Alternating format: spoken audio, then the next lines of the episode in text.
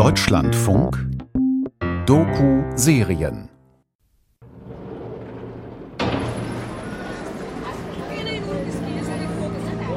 Es ist der 9. Februar 2020, kurz vor 16 Uhr, als der 25 Jahre alte Fuad Bedru Shekur in Äthiopiens Hauptstadt Addis Abeba auf der Straße jenen Mann erkennt, der ihn bis heute in seinen Träumen verfolgt. Shakur lebt da erst seit einigen Monaten wieder in Addis Abeba. Fast zwei Jahre lang hatte er versucht, nach Europa zu fliehen. Er hatte sich in den Sudan durchgeschlagen, Libyen erreicht und war schließlich in der Gewalt von Menschenhändlern gelandet. Als er zurück nach Äthiopien kam, war sein Rücken übersät mit Narben. Er sagt, das Gesicht des Mannes, der ihm das angetan hat, werde er niemals vergessen. Das Gesicht von Kidane Habtemariam Zacharias, einem der brutalsten Menschenhändler der Welt. Er soll in Libyen tausende Flüchtlinge gefoltert und die Angehörigen um Lösegeld erpresst haben. An jenem Tag blickt Shekur von einem Geschäft aus auf die Straße und plötzlich steht nur wenige Meter entfernt Kidane vor ihm. Unauffällig folgt er ihm durch die Straßen. Dann ruft er die Polizei. Dieser Tag im Februar ändert nicht nur für Shekur alles, sondern auch für die eritreische Aktivistin Meron Estefanos. Er setzt ihrer jahrelangen Jagd auf Kidane ein jähes Ende.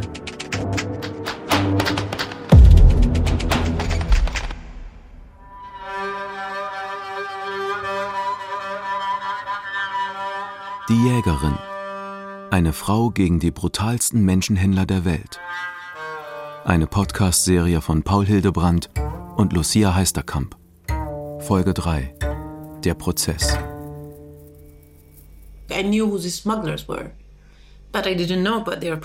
Ich wusste, wer die Schmuggler sind, aber ich wusste nichts über ihr Privatleben.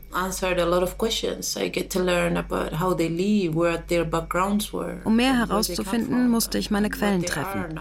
Ich habe von ihnen erfahren, wie die Täter leben, wo sie herkommen, was sie in ihrer Freizeit machen. Wo gehen sie hin? Wen treffen sie? Stockholm im Januar 2022. Auf einem Sofa sitzt Miron Estefanos in ihrer Wohnung. Sie ist Radiojournalistin und Menschenrechtsaktivistin. Über Jahre hinweg hatte sie versucht, auf das Leid der Flüchtlinge in Libyen aufmerksam zu machen, die dort gefoltert werden und die sie immer wieder in ihrer Radiosendung angerufen und um Hilfe gefleht hatten. Als sie merkte, wie wenig die europäischen Behörden unternahmen, beschloss sie, selbst auf die Jagd zu gehen. Sie sammelte Informationen über die Menschenhändler und verfolgte ihre Spuren. Ihr Ziel, die Männer vor Gericht zu bringen. Einer von ihnen war Kidane Habte Mariam Zacharias. Er soll in der libyschen Stadt Bani Walid ein regelrechtes Folterzentrum aufgebaut haben.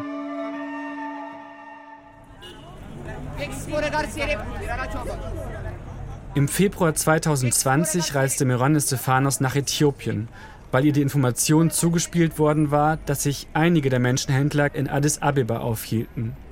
Seit über einem Jahr verfolgte Estefanos den Folterer Kidane da bereits.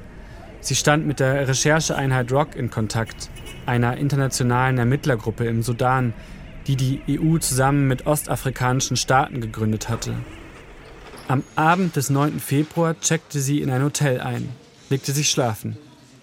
Am nächsten Morgen saß sie im Frühstücksraum, als die Nachricht auf ihrem Handy aufblinkte. Ich habe von anderen Eritreern erfahren, Kidane wurde festgenommen. Ich weiß nicht mehr von wem. Vielleicht habe ich es sogar auf Facebook gelesen. Wir Eritreer erzählen uns viel. Jeder kennt jeden. Ich habe nur gehört, er wurde festgenommen und habe es auf Twitter geteilt.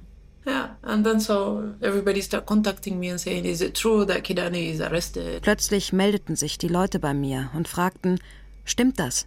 Wurde Kidane wirklich festgenommen? Before we got him, somebody recognized Kidane. Someone saw him, his victim saw him and, and, and said, wir waren kurz davor, ihn zu kriegen.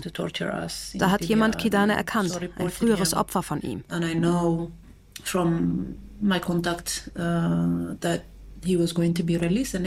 Doch ich erfuhr dann von einer anderen Quelle, dass Kidane am nächsten Tag freigelassen werden sollte. Uh, Weil die äthiopische Polizei den Fall nicht ernst genommen hat. Estefanos reagierte sofort.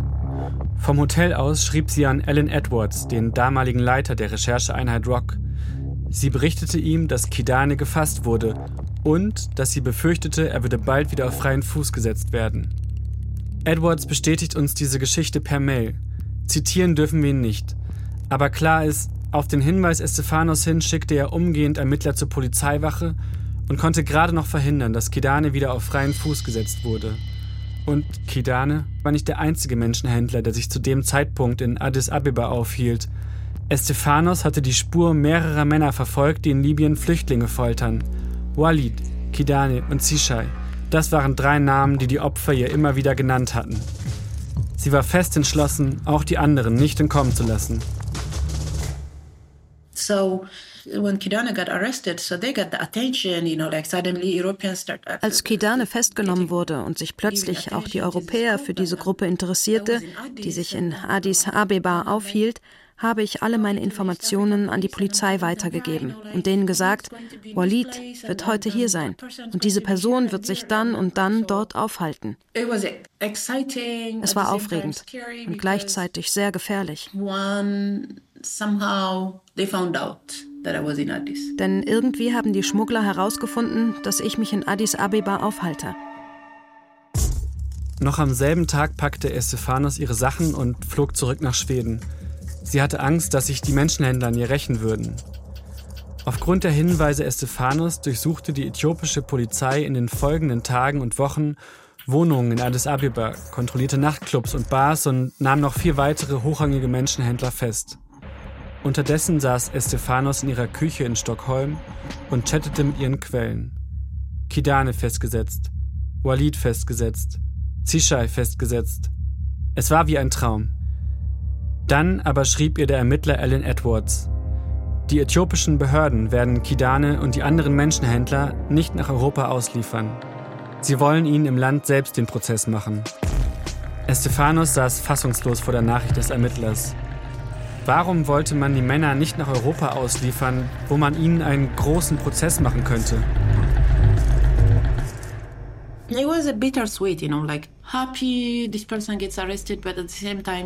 Es hatte einen bittersüßen Geschmack.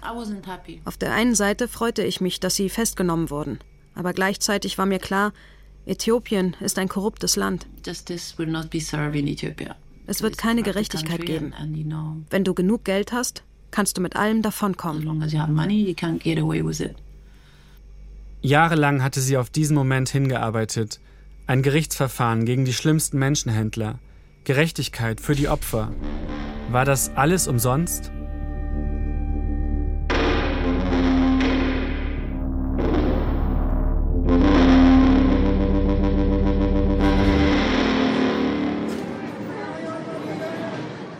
Was geschah während des Gerichtsprozesses in Addis Abeba gegen die Menschenhändler? Um das herauszufinden, wollen wir nach Äthiopien reisen. Ein schwieriges Vorhaben. Seit November 2020 tobt im äthiopischen Tigray ein brutaler Bürgerkrieg.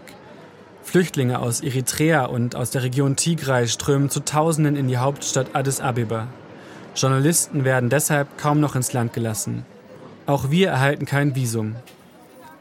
Um unsere Recherchen fortzusetzen, gehen wir deshalb einen anderen Weg. Uh, uh, ich heiße Leul Estefanos. Ich bin freier Journalist und arbeite in Addis Abeba. Uh, ich bin 27 Jahre alt und habe an der Southern University Jura studiert. Ich berichte regelmäßig über Gerichtsprozesse. Leul ist nicht mit Meron Estefanos verwandt, trotz des gleichen Nachnamens. Er ist einer der wenigen Journalisten, der den Prozess, der im Oktober 2020 in Addis Abeba begann, begleitet hat. Wir engagieren ihn, um nachzuvollziehen, was aus Kidane und den anderen Menschenhändlern wurde.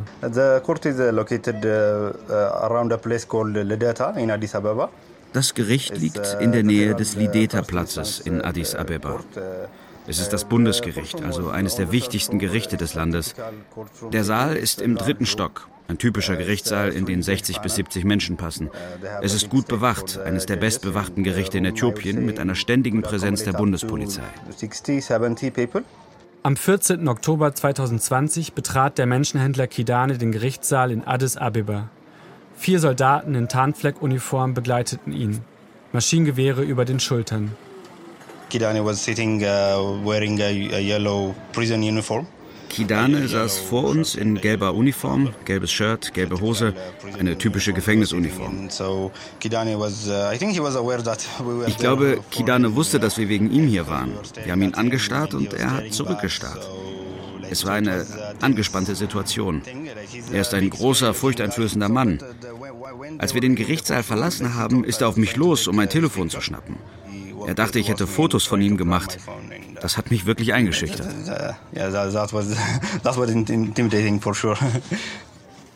Es gibt Fotos von Kidane bei der Festnahme. Ein großer Mann, breitschultrig, der Kopf kahl rasiert, grauer Bart. Im Gericht saß er in der ersten Reihe, direkt vor den Richtern. Dann begann die Verhandlung. Es war das erste Mal, dass sich ein hochrangiger Menschenhändler für die Taten in Libyen vor einem Gericht verantworten muss. Bis heute gibt es keinen vergleichbaren Prozess. Die Anklagepunkte stehen in den Prozessakten. Dem Angeklagten wird Folgendes vorgeworfen. Der Angeklagte hat seinen Opfern nur einmal am Tag Essen gegeben. Er hat sie mit kaltem Wasser übergossen, sie mit einer Metallkette gefesselt und mit einer Peitsche geschlagen. Jeden Morgen und jeden Abend. Er hat seine Opfer festgehalten, um sie gegen Lösegeld freizulassen. Er hat seine Opfer mit anderthalbtausend Menschen eingesperrt und wird angeklagt wegen Menschenhandel.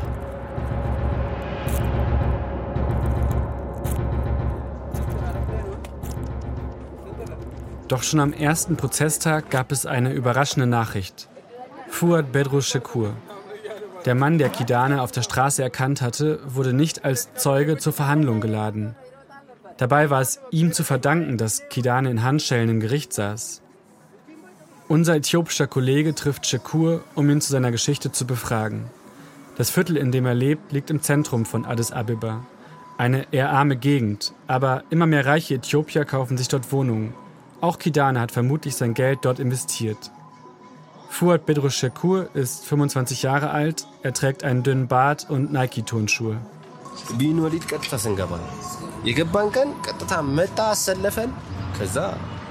Wir sind im Januar 2018 nach Bani Walid gekommen. Ich habe Kidane gleich am ersten Tag getroffen. Er stellte sich vor uns hin und sagte, ich überwache diese Operation. Es war kalt, er trug eine Jacke und sah zu, wie wir in zwei Gruppen aufgeteilt wurden, Äthiopier und Eritreer. Dann wurden wir in eine Lagerhalle gesperrt. Fuad erzählt, er habe im Jahr 2018 vier Monate in Kidanes Gewalt verbracht. Er und die anderen Gefangenen wurden täglich nach draußen geführt, um von dort ihre Angehörigen anzurufen. Sie sollten um Lösegeld betteln. Während sie telefonierten, seien sie geschlagen worden. Fuad sagt, er habe kaum etwas zu essen oder zu trinken bekommen. Hunger sei Teil der Folter gewesen. Auf Bildern, die er uns zeigt, sieht man hunderte Menschen in einem großen Raum zusammengepfercht auf dem Boden hocken. Das Bild soll aus einer der Lagerhallen stammen, aufgenommen 2018.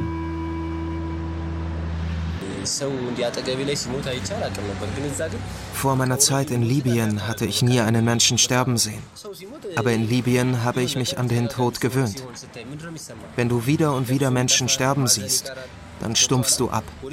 Du beginnst zu glauben, es ist auch dein Schicksal, hier zu sterben. Du verlierst jede Hoffnung.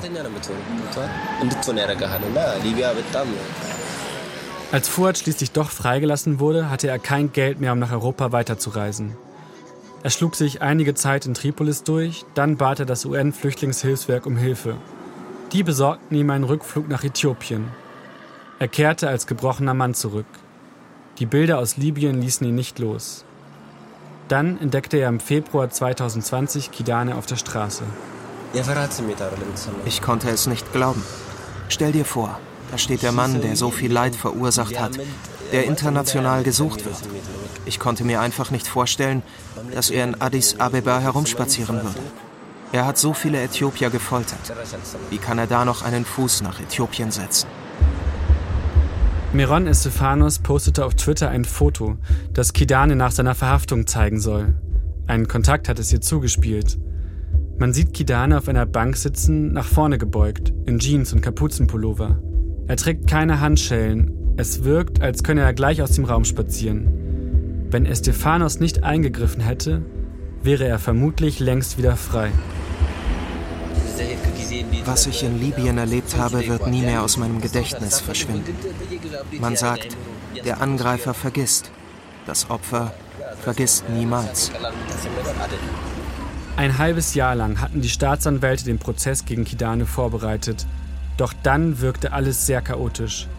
Gerichtstermine wurden abgesagt und verschoben. Die Staatsanwälte wechselten mitten im Prozess.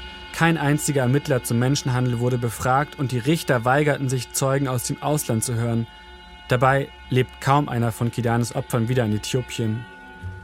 In Addis Abeba sprechen unsere Kollegen mit der Staatsanwältin Hanna Mebrate, die einen Teil des Prozesses geführt hat. Allerdings dürfen sie das Gespräch nicht aufzeichnen. Wir wollten wissen, gab es irgendeinen Versuch europäischer Ermittler, den Prozess zu unterstützen? Gab es einen Auslieferungsantrag? Mebrate sagt, es habe nach Kidanes Verhaftung ein einziges Zoom-Meeting mit niederländischen Ermittlern gegeben, aber dann sei das Interesse schlagartig erloschen. Sie sagt, mit Beginn der Corona-Pandemie habe Europa sich nicht mehr für den Prozess interessiert.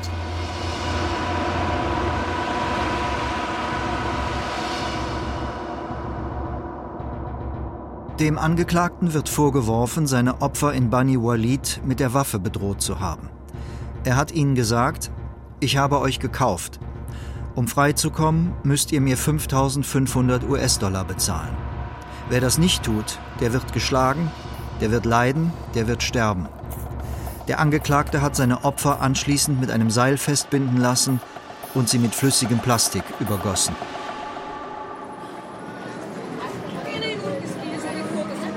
Uh, Dann kam der 18. Januar 2020. An diesem Prozesstag war auch Leul Estefanos im Gerichtssaal. So the second defendant was already in the courtroom uh, and uh, Kidani's lawyers and uh, everybody was there except for Kidani. Der zweite Angeklagte war bereits da. Kidanes Anwälte waren da, alle waren da. Nur Kidane fehlte. Wir haben also gewartet und nach einiger Zeit kam ein Sekretär und hat den Richtern etwas zugeflüstert. Die Richter haben dann verkündet, dass die Verhandlung verlegt wird, ohne Grund. Seltsam, dachte Liul und fuhr nach Hause. Noch in derselben Nacht erfuhr er, dass Kidane entkommen ist. Er war einfach aus dem Gerichtsgebäude marschiert.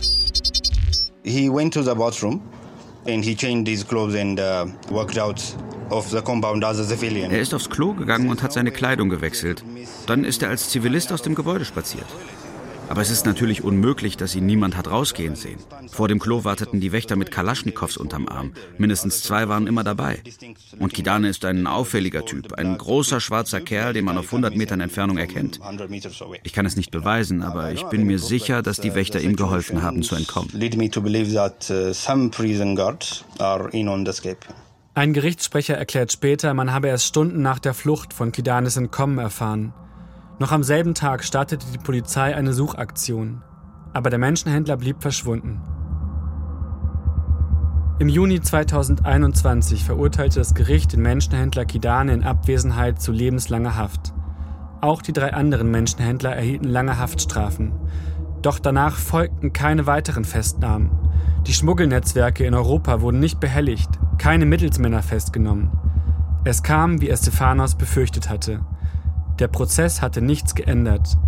In Libyen ging der Folterhandel weiter.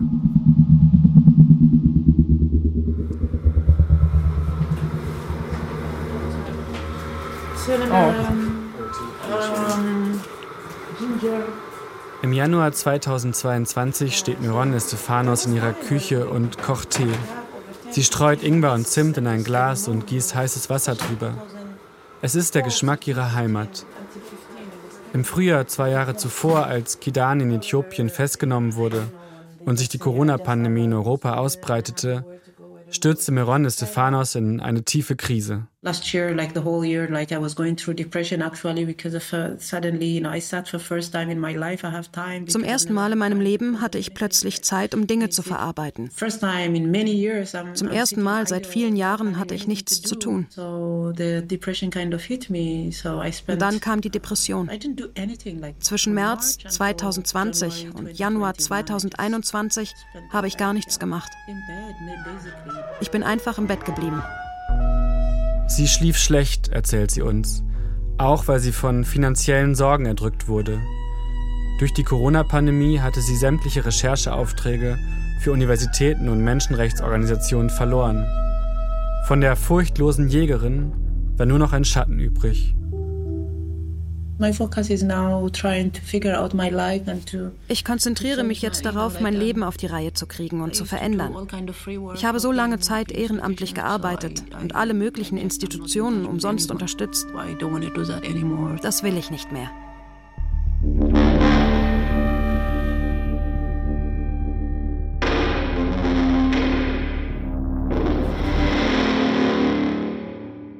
Hi. Tachle. Hi, gut. Ah, Hallo. Nice to meet you. Nice to meet you too. Alles gut? Ja, alles gut. Ja, sorry, ja. Und wie geht es Kidanes Opfern? Sie leben auf der ganzen Welt. In Uganda, in den USA, auch in Deutschland. Wir machen uns auf die Suche nach ihnen, recherchieren in sozialen Netzwerken, schreiben unzählige Mails. Dann meldet sich Techle bei uns. Er lebt in Gießen, hat dort Asyl beantragt. Er ist einer der wenigen Opfer Kidanis in Deutschland, der vor dem Mikrofon sprechen möchte. Taghle. Okay. Ja. Und äh, mit Nachnamen hast du zwei Namen? Hast du ja, Nachname ist Sultane. Sultane. Ja. Ah, wie dein Vater. Eine Übersetzerin begleitet uns zu dem Treffen. Techle ist 29 Jahre alt, stammt aus Eritrea und arbeitet in einer Bäckerei. Einen Monat, sagt er, war er in Bani Walid in Kidanes Gewalt. Es sei die schlimmste Zeit seines Lebens gewesen. Die Nachricht von Kidanes Verhaftung sei ihm wie ein Wunder vorgekommen. Als er, gehört, ja, als er dann gehört hat, dass er geflohen ist, ja, hat es ihn nochmal äh, was versetzt, weil er dachte, Mensch, jetzt er, kommt, entkommt er doch noch seiner äh, Strafe irgendwie. Ähm, das hat ihn, also nicht nur ihn, auch die Community, also er meinte ja toll, was ist denn jetzt der Sinn des Ganzen eigentlich? Und weil er meinte, es gibt halt so viel Korruption dann leider dort auch, dass er da einfach abhauen konnte. Und das macht jetzt einen auch wütend das ist mittels Korruption, dass er seinem, seiner Strafe irgendwie entgeht. Wie ihm geht es vielen in der eritreischen Community. Die Menschen können es einfach nicht verstehen.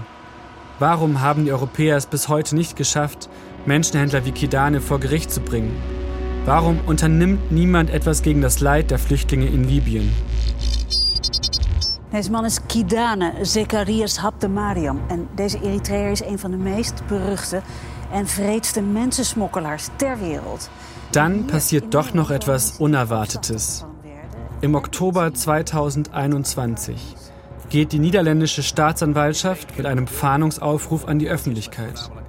Wer Informationen zum Verbleib vom Menschenhändler Kidane hat, soll sich bitte an die Behörden wenden. Was ist geschehen? Interessieren sich die Europäer plötzlich doch für die Verbrechen in Libyen?